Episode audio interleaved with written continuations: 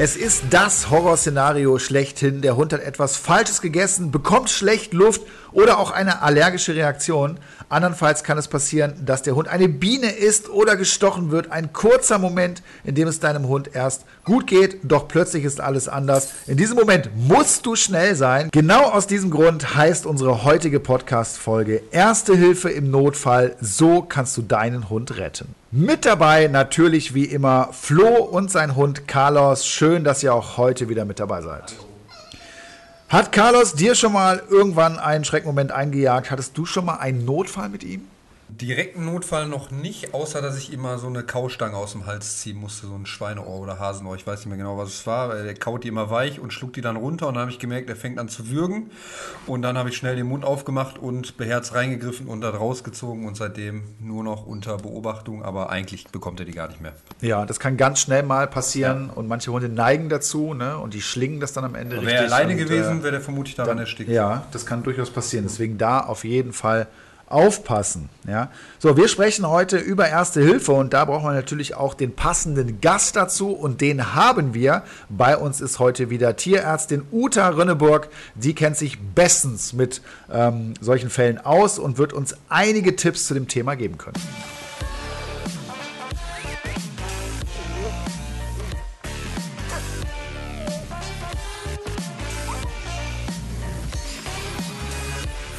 Ja, natürlich will man oft, dass man an diesem Thema möglichst vorbeikommt und nie in diese Situation reinkommt. Ne? Das mag man sich gar nicht vorstellen, aber es kann eben schnell passieren und deswegen äh, sollte man als äh, verantwortungsbewusster Hundehalter auf jeden Fall sich auch mit diesem Thema eben beschäftigen. Ne? Und wir können ja mal drüber sprechen, was gibt es denn so für Situationen, äh, wo Erste Hilfe notwendig ist? Fällt dir da irgendwas ein, Flo?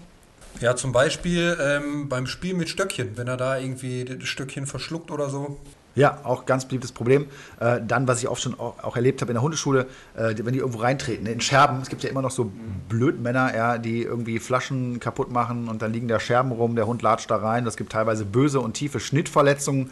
Äh, auch da muss man ja irgendwie darauf vorbereitet sein, auch wenn es jetzt nicht lebensbedrohlich ist, aber etwas, was durchaus häufiger mal passiert.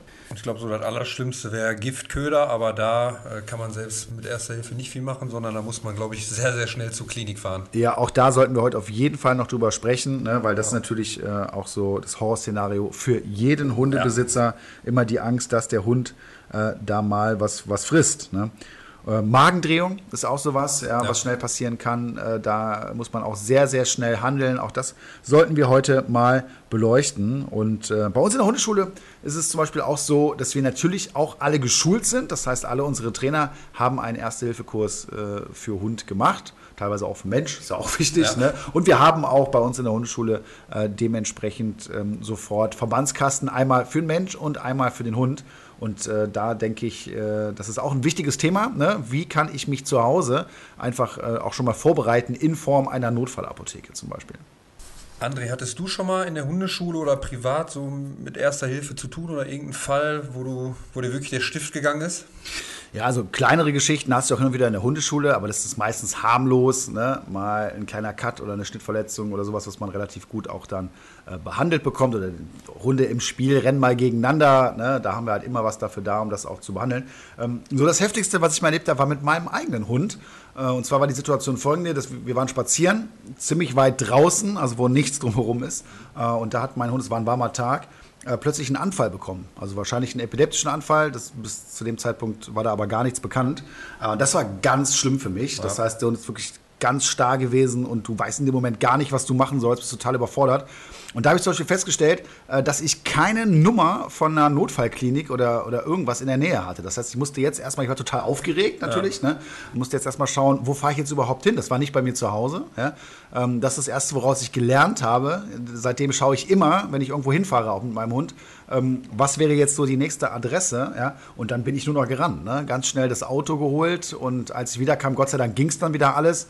Äh, und im Endeffekt war alles gut. Aber ich muss schon sagen, jetzt in dem Moment, äh, war ich kurz auch hilflos. Also ich wusste nicht, was ich machen soll. Wie kann ich meinem Hund jetzt hier helfen? Ja. Ne? Und äh, irgendwann hat sich das dann wieder erledigt. Vor allem, man denkt auch, vielleicht hat er jetzt irgendwas gefressen, ist es vielleicht ja. sogar ein Giftköder oder so. Ne? Und boah, da, daher wird mir auch, da habe ich echt richtig Angst vor. Und mit diesen Nummern einspeichern finde ich auch extrem wichtig. Vor allem, wenn man irgendwo auf Reisen ist, damit man überhaupt weiß, ist hier irgendwas in der Nähe, falls mal was passiert. Ja. Ne? Vorher habe ich das gar nicht so krass gedacht, aber das war wirklich ein Moment, äh, der hat sich tief bei mir eingebrannt. Ja, kann ich mir vorstellen.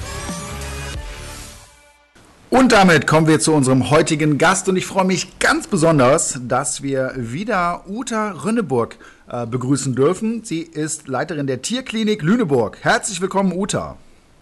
Hallo zusammen.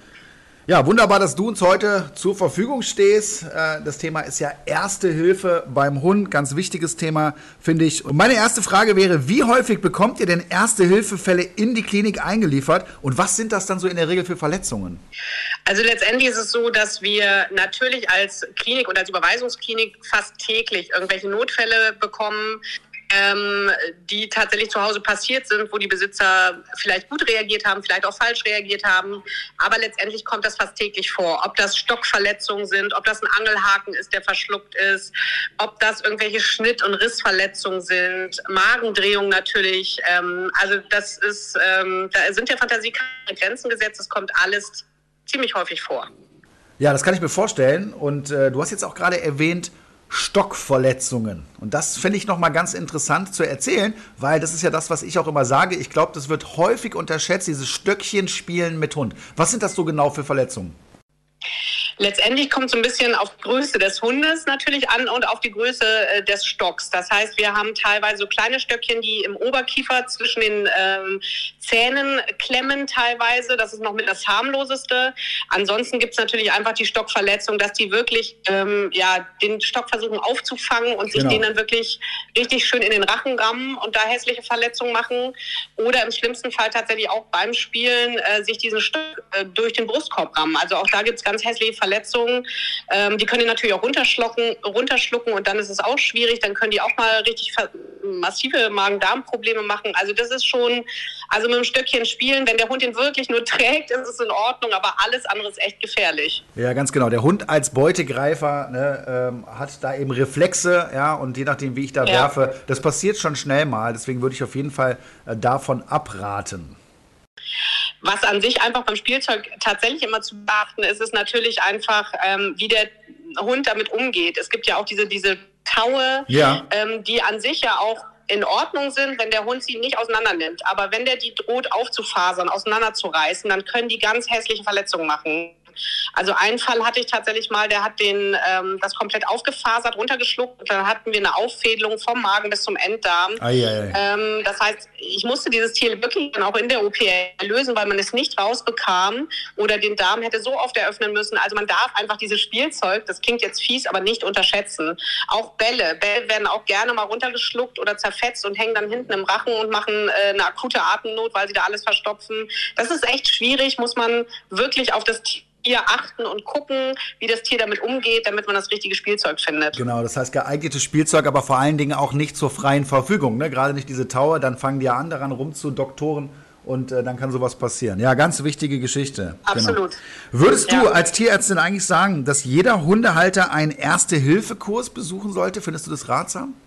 Ich finde das total ratsam, so einen Erste-Hilfe-Kurs zu besuchen, weil man, glaube ich, einige Sachen einfach echt unterschätzt oder vielleicht auch nicht drüber nachdenkt, was passieren kann oder worauf ich zu achten habe.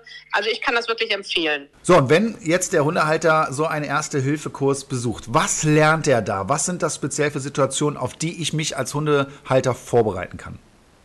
Was man sicherlich als erstes lernt, ist natürlich die Vitalparameter überhaupt richtig zu deuten. Das heißt, welche Schleimhautfarbe hat der Hund normalerweise? Wo kann ich die angucken? Wie ist Puls? Wie ist Atmung? Wo taste ich das Herz ab? Wie ist die Normaltemperatur? Damit ich dann eben auch einschätzen kann, ist das jetzt besorgniserregend oder eben nicht. Ähm, dann sicherlich, wie verhalte ich mich bei Verletzungen? Das heißt, der Hund hat sich äh, klassische Situationen irgendwie am Ballen verletzt, das blutet wie Sau wie kann ich da irgendwas abbinden, polstern, worauf kommt es da an? Ähm, was mache ich bei einer Magendrehung bei großen Hunden? Vielleicht, wie verhalte ich mich da? Habe ich da Zeit oder ähm, muss ich mich da sofort zum Tierarzt begeben? Also da geht es tatsächlich so ein bisschen um das Prozedere an sich. Wie sollte so eine Hausapotheke aussehen? Aber auch, wie verhalte ich mich bei gewissen Verletzungen oder bei gewissen Veränderungen am Hund? Ja, sehr schön. Das heißt, man kann sagen, Erste Hilfe äh, kann im Zweifel auch Leben retten. Kann man so sagen, oder? Absolut. Also so ein Erste-Hilfe-Kurs kann absolut Leben retten.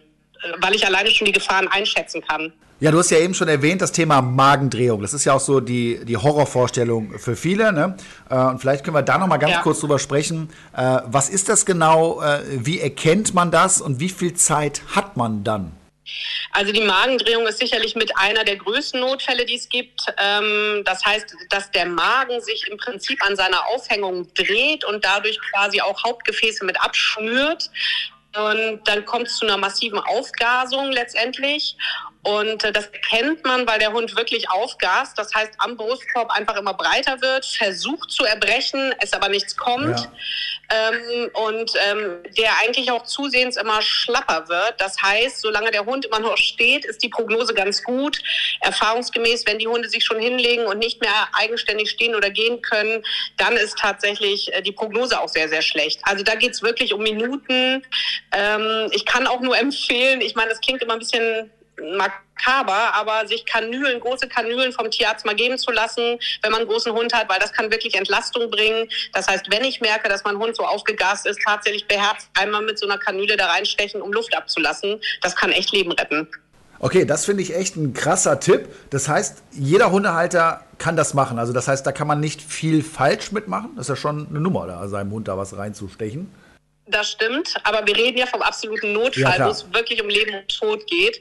Und von daher, ähm, klar, am schönsten wäre ein Stück rasieren, dann desinfizieren, dann die Kanüle rein. Dazu habe ich meistens keine Zeit. Ja. Das heißt, hinter der letzten Rippe ähm, einmal so ein bisschen auf den Brustkorb klopfen. Das klingt wirklich wie so ein hohler Luftballon. Also richtig tympanisch, da merkt man richtig, dass da Luft drin ist und dann da wirklich beherzt reinstechen.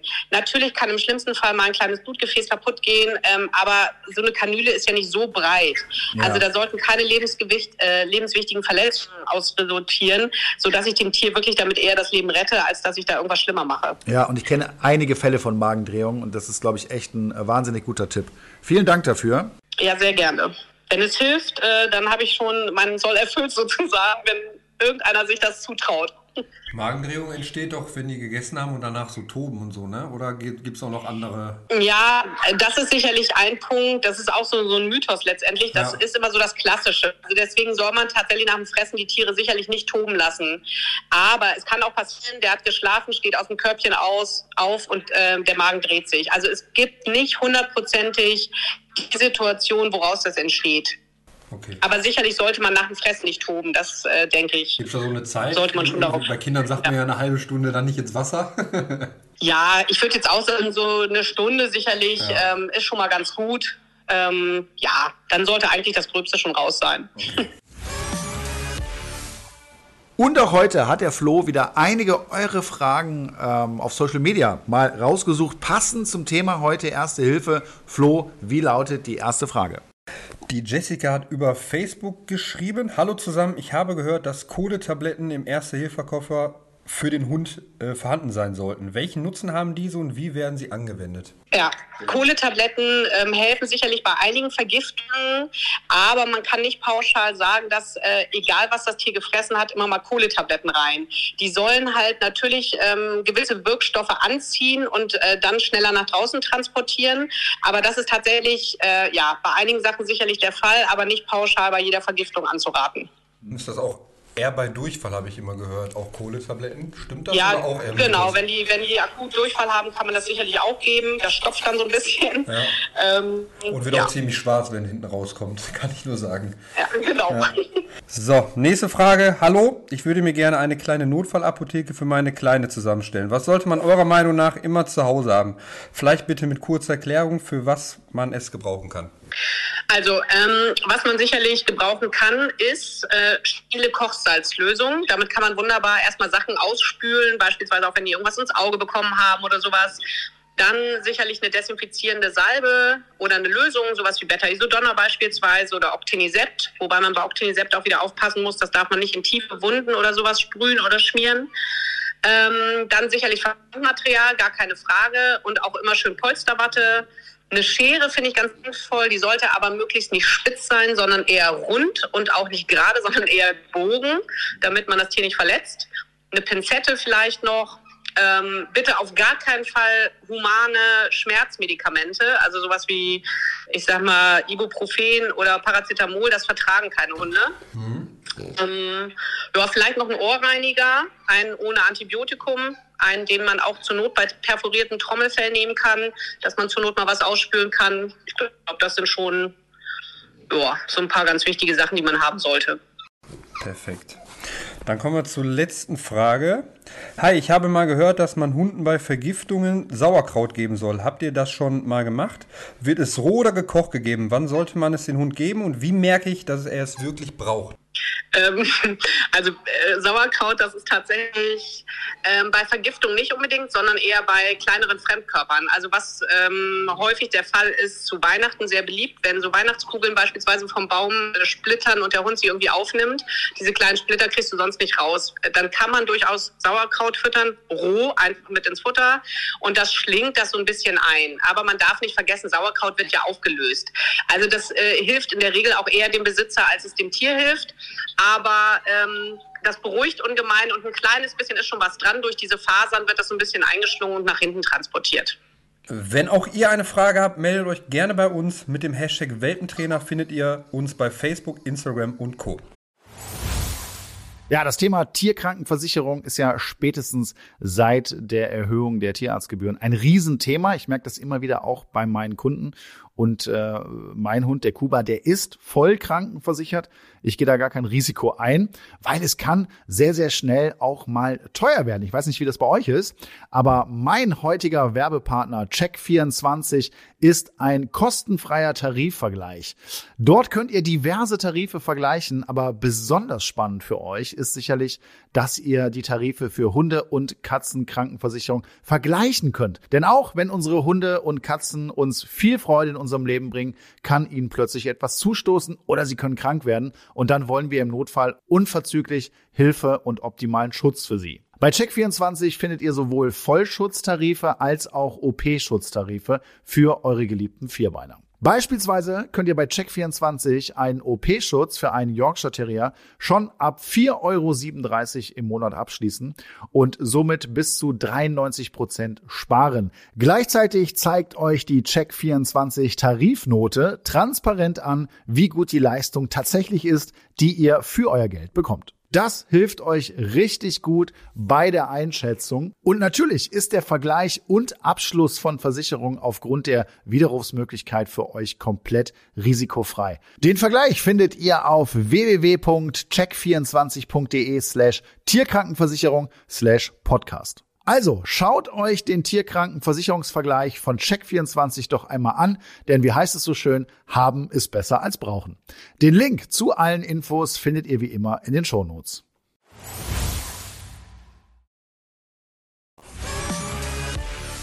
So, wir hatten es gerade schon bei einer Frage. Ich finde es aber ein ganz wichtiges Thema, deswegen sollten wir noch mal detailliert darüber sprechen. Notfallapotheke. Was sollte ich als Hundebesitzer zu Hause haben, um für den Notfall äh, bestmöglich vorbereitet zu sein?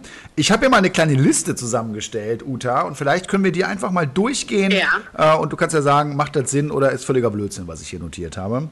Äh, und es geht mal damit ja. los, äh, dass ich eine Maulschlaufe bzw. einen Maulkorb oder irgendwas habe, äh, um meinem Hund, der vielleicht unter Schock steht, da auch erstmal zu sichern und dafür zu sorgen, dass ich ihn dann auch vernünftig versorgen kann absolut sinnvoll, weil ähm, ein Hund, der natürlich irgendwie Schmerzen hat, äh, man stelle sich vor, man ist draußen und der bricht sich womöglich im schlimmsten Fall ein Bein, das tut echt weh, wenn man den noch transportieren muss.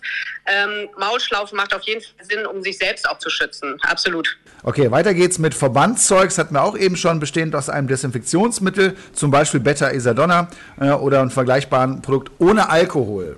Ja, das ist ja, glaube ich, auch ganz wichtig. Ja. Vielleicht noch ein kleines Schnäpschen für den für den Besitzer, damit er sich ein bisschen beruhigt. Du kannst du noch genau mit, mit reinpacken, aber nicht für den Hund. Das auf keinen Fall. Wundsalbe, Mullbinden, äh, sterile Mulltupfer, Verbandswatte, also das. Da gibt es ja auch im Fachhandel schon oft so fertige Sets, auch speziell auf Hunde äh, ausgerichtet. Was hältst du davon? Kann man sowas kaufen? Ja, ich denke schon. Ich kenne natürlich jetzt nicht alle, aber ähm, die sind in der Regel schon ganz gut. Worauf es immer ankommt, finde ich, ist tatsächlich, dass man zwischen den Zehen polstert, ähm, damit die sich da eben nicht noch wund scheuern zusätzlich. Und es gibt ja mittlerweile diese, diese Mullbinden, die einfach selbstklebend sind. Die sind natürlich super. Die sollte man allerdings auch mit Bedacht festkleben und nicht zu fest. Nicht, dass man da noch irgendwas abschnürt. Aber an sich ist das schon sehr gut. So, dann haben wir noch äh, auch für Pfotenverletzungen äh, äh Babysocken. Habe ich auch mal den Tipp bekommen. Ne? Äh, oder Hundeschuhe, ja. aber da tun es, glaube ich, auch Babysocken. Das heißt, dass ich den Hund da erstmal schützen kann. Kann man sich leicht besorgen, nimmt nicht viel Platz weg. Äh, sollte auch rein, oder? Äh, Babysocken sind super, diese Anti-Rutschsocken, damit der Hund auch nicht rutscht tatsächlich. Da sind so kleine Nuppen ja dran. Also das ist super. Man muss nur aufpassen, dass der Hund die halt nicht abfrisst. Ähm, das ist bei allem, was er an den Pfoten hat, ganz wichtig. Bitte darauf achten, dass das nicht verschluckt wird. Das wäre der Carlos. Der würde, glaube ich, komplett die Socke abfressen. Genau.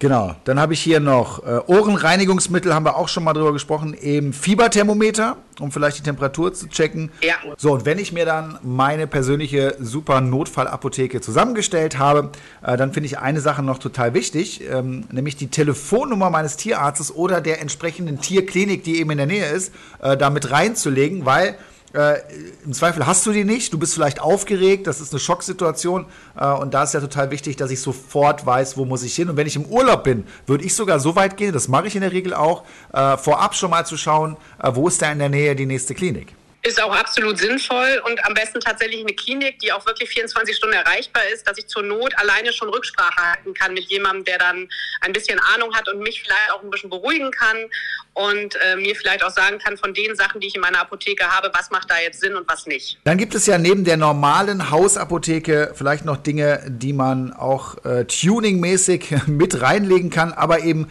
mit Absprache äh, des Tierarztes. Und da wir dich heute hier haben, äh, gehen wir das auch noch mal ganz kurz durch. Äh, wie sieht es zum Beispiel aus mit einer antiallergischen Salbe gegen angeschwollene, schmerzhafte Insektenstiche? Das passiert ja auch mal sehr schnell.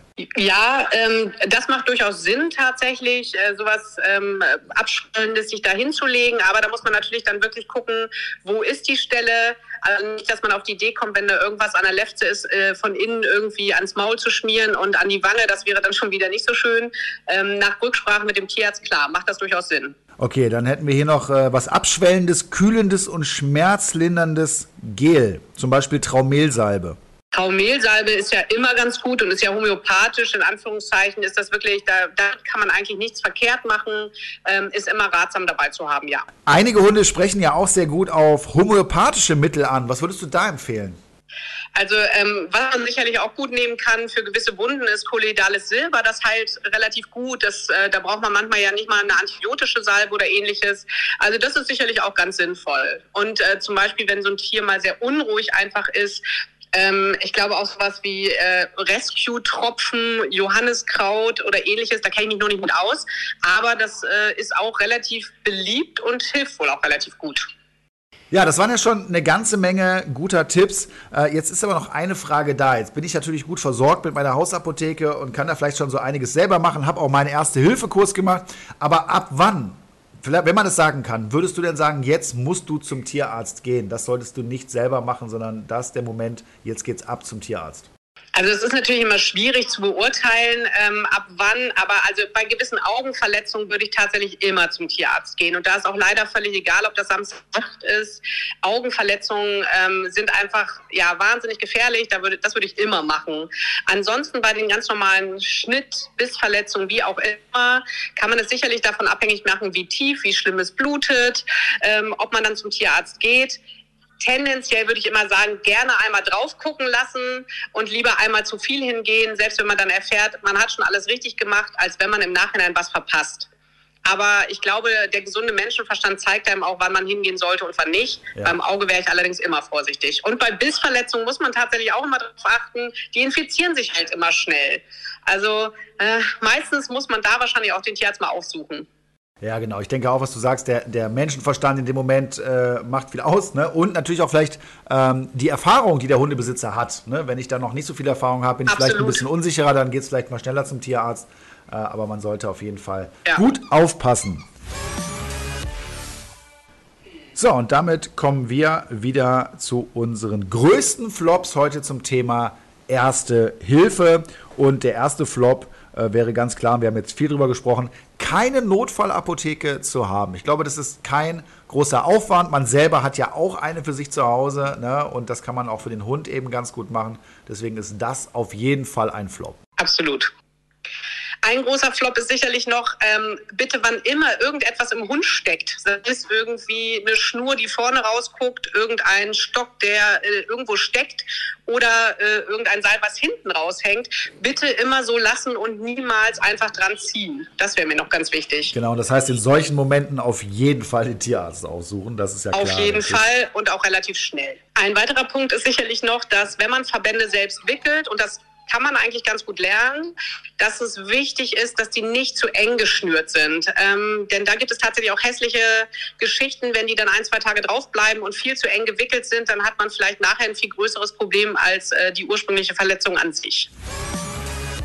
Natürlich hoffe ich, dass ihr nie in solche Situationen geratet, aber wir müssen einfach drüber sprechen, weil es für mich dazugehört. Äh, es tritt immer wieder auf, die Rede ist von sogenannten Sonderfällen wie Giftköder, Schneckenkorn, Ratten und andere Gifte, äh, die es so im Haushalt gibt. Und dann wird es ja ganz schnell sehr gefährlich. Ähm, passiert das oft bei euch in der Klinik, dass solche Fälle reinkommen eigentlich?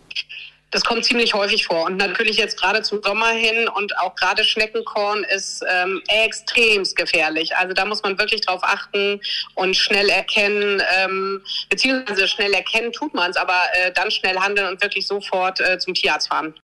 Was sind denn so die gängigen äh, Symptome? Also manchmal kriegt man es ja gar nicht mit. Ne? Der Hund ist da irgendwie unterwegs gewesen ja. und, und hat irgendwie was gefressen. Was sind so die ersten Symptome, ähm, die darauf schließen lassen könnten, dass mein Hund hier was Giftiges gefressen hat? Das häufigste an sich ist natürlich immer, dass die entweder anfangen zu erbrechen und wenn da natürlich irgendwas Blaues dabei ist, sollten schon alle Alarmsignale angehen. Ja. Ansonsten, die fangen an zu speicheln, hin zu massiven Krampfanfällen. Also, dass die wirklich in kürzester Zeit auf die Seite fallen und richtig massiv krampfen. Und dann ist echt Gefahrenverzug. Genau, und hier geht es ja auch wieder um Zeit. Ne? Das heißt, da auch wieder so schnell wie möglich äh, ab zur Tierklinik. Äh, da sollte man nicht warten. Äh, so, dann kommen wir zu dem Thema Giftköder. Äh, es ist ja für jeden Hundehalter so der allergrößte Horror. Ne? Die größte, schlimmste Vorstellung, ich merke das auch immer wieder bei den Welpenbesitzern, äh, dass man teilweise echt unentspannt spazieren geht. Man hört das irgendwie auch so oft, äh, dass das passiert. Ne? Und da gibt es natürlich äh, auf der einen Seite ähm, viele Sachen, die man machen kann. Ja? Also das eine ist das Training. Wir bieten ja da auch extra Anti-Giftköder-Kurse an. Das heißt, dass der Hund lernt, ähm, solche Dinge anzuzeigen und eben nicht zu fressen. Und dann wird er ganz, ganz stark belohnt. Das ist äh, auf jeden Fall eine sehr effektive Geschichte. Die muss man aber eben auch sehr konsequent dem Hund beibringen und kann im Zweifel dann auch meinen Hund retten. Ja. Es gibt auf dem Markt spezielle Giftköder-Alarm-Apps. Ne? Wenn in meiner Nähe hier irgendwie was gefunden wurde oder so, dann werde ich da mit dieser App sofort gewarnt. Auch das ist kein großer Aufwand. Sollte man sich einfach mal aufs Handy schmeißen. Aber natürlich kommt dann auch immer wieder die Frage, äh, jetzt ist es mal passiert. Also die absolute Horrorvorstellung. Mein Hund hat jetzt einen Giftköder gefressen. Ähm, ob jetzt mit Rasierklingen oder mit Gift oder irgendwas drin. Ähm, wie sollte man sich jetzt als Hundebesitzer verhalten, Uta? Also wenn ich mitkriege, dass mein Tier etwas gefressen hat, dann ähm, ist A immer schön, wenn äh, zusätzlich noch ein Rest davon da liegt, den mitzunehmen, dass ich weiß, was ist da drin. Dann kann man mich zur Not auch beispielsweise äh, beim Tierarzt sofort ein Röntgenbild machen lassen. Dort sehe ich ja metallische Gegenstände, ob nun Rasierklingen, Nägel oder sonstiges. Ja. Da sehe ich dann auch, wie voll ist der Magen, weil sicherlich eine Maßnahme ist, dann unter Umständen auch den Hund erbrechen zu lassen. Das, da geht es aber wieder mal um die Zeit. Also wenn das länger als anderthalb Stunden her ist oder sowas, dann brauche ich den Hund nicht mehr erbrechen lassen. Ähm, deswegen so schnell wie möglich mit dem Präparat am besten noch zum Tierarzt. Genauso, wenn ich irgendwas anderes gefressen habe, also der Hund, ähm, immer gern die Packung mitnehmen, damit man einfach weiß, äh, womit man es zu tun hat. Da habe ich auch mal direkt eine Frage. Ich kenne tatsächlich zwei Hunde, die ab und zu mal so ein Stückchen Schokolade bekommen. Man hört ja immer wieder, ist giftig, ist nicht gut für den Hund da würden wir jetzt gerne mal eine Aufklärung für alle haben.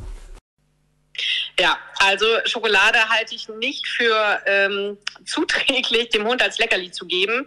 Natürlich muss man wieder relativieren. Wenn der mal ein kleines Stück Vollmilchschokolade frisst, je nach Größe des Hundes, ist das sicherlich nicht dramatisch.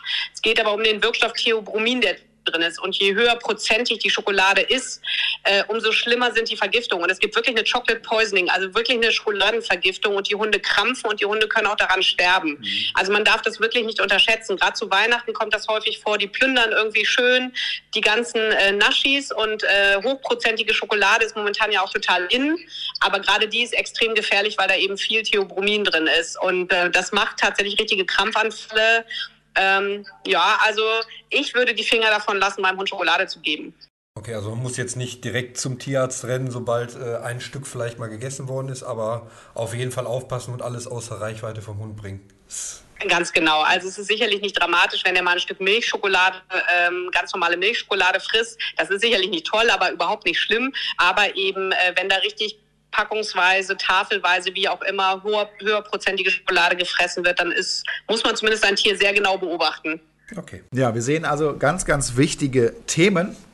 Und ich glaube auch, wenn man sich gut vorbereitet, ähm, kann man auch viel entspannter unterwegs sein, ne? wenn man einfach weiß, was ist in diesen Fällen zu tun. Natürlich äh, heißt es grundsätzlich immer gut aufpassen, sehr vorausschauend sein, da kommen wir gar nicht drum herum, das ist äh, ganz klar, aber wichtig, sich auch mit diesen Themen eben zu beschäftigen.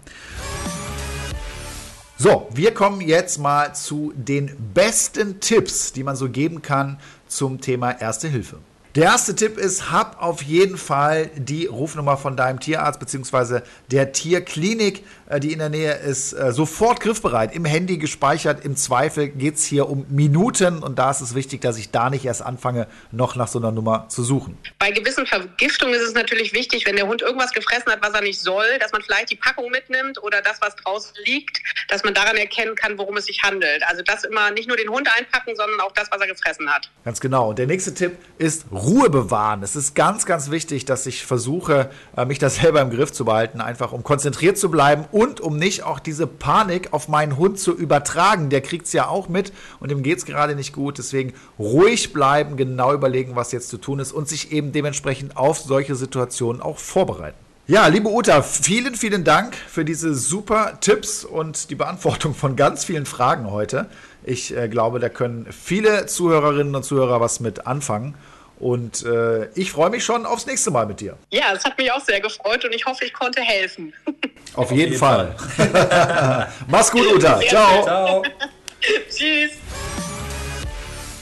Erste Hilfe kann im Zweifel Leben retten und ich finde es ganz, ganz wichtig, dass sich jeder Hundebesitzer auch mit dem Thema einfach mal beschäftigt. Flo, was nimmst du von heute mit? Also in erster Linie erstmal ruhig zu bleiben, damit der Hund auch beruhigt bleibt, wenn eine Notsituation ist. Einen Erste-Hilfe-Koffer auf jeden Fall zu Hause zu haben. Und wenn man irgendwie auf Reisen ist, auch sich eine Nummer rauszusuchen, wo ist hier die nächste Klinik, wo ist der nächste Tierarzt, damit man im Notfall auch direkt vorbereitet ist. Genau, man kann teilweise schon mit kleinen Sachen sich da einfach wappnen. Man kann beruhigter sein, ne, weil man weiß, was jetzt zu tun ist. Natürlich wünschen wir das keinem. Im besten Fall äh, braucht ihr das nie anwenden, aber ihr solltet es auf jeden Fall können. So, Flo, und dann kommen wir zu unserem heutigen Spiel. Aus gegebenem Anlass habe ich mir natürlich was überlegt, was auch zum Thema passt. Wir spielen wieder Ich packe meinen Koffer und heute in der ersten Hilfe-Edition. Die Regeln sind ja bekannt, deshalb legen wir mal direkt los. Ich packe meinen Koffer und nehme mit eine Zeckenzange. Ich packe meinen Koffer, nehme mit eine Zeckenzange und eine Pinzette. Ich packe meinen Koffer, nehme mit eine Zeckenzange, eine Pinzette und eine Mullbinde. Ich packe meinen Koffer, nehme mit eine Zeckenzange, Pinzette, Mullbinde und nehmen wir noch mit. Ich kurz überlegen.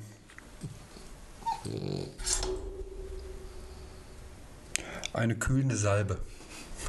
Ich packe meinen Koffer immer mit. Eine Zeckenzange, eine Pinzette, eine Mullbinde, äh, eine kühlende Salbe und eine Verbandsschere. Ich packe meinen Koffer, nehme mit eine Zecken. ja, ja, sag's mal ruhig. Zeckenzange, Pinzette, äh, Mullbinde, kühlende Salbe. Ja. Eine Verbandsschere. Ah. Und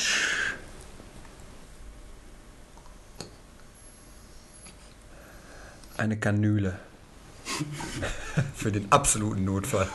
Okay, ich packe meinen Koffer und nehme mit. Eine Zeckenzange, eine Pinzette, eine Mullbinde, eine kühlende Salbe, eine Verbandsschere, eine Kanüle und dazu noch ein Fieberthermometer. Ich packe meinen Koffer, nehme mit eine Zeckenzange, Pinzette, Mullbinde, kühlende Salbe, Verbandsschere, Kanüle. Und dann sagtest du gerade Fieberthermometer und dann nehmen wir mal mit Ohrentropfen.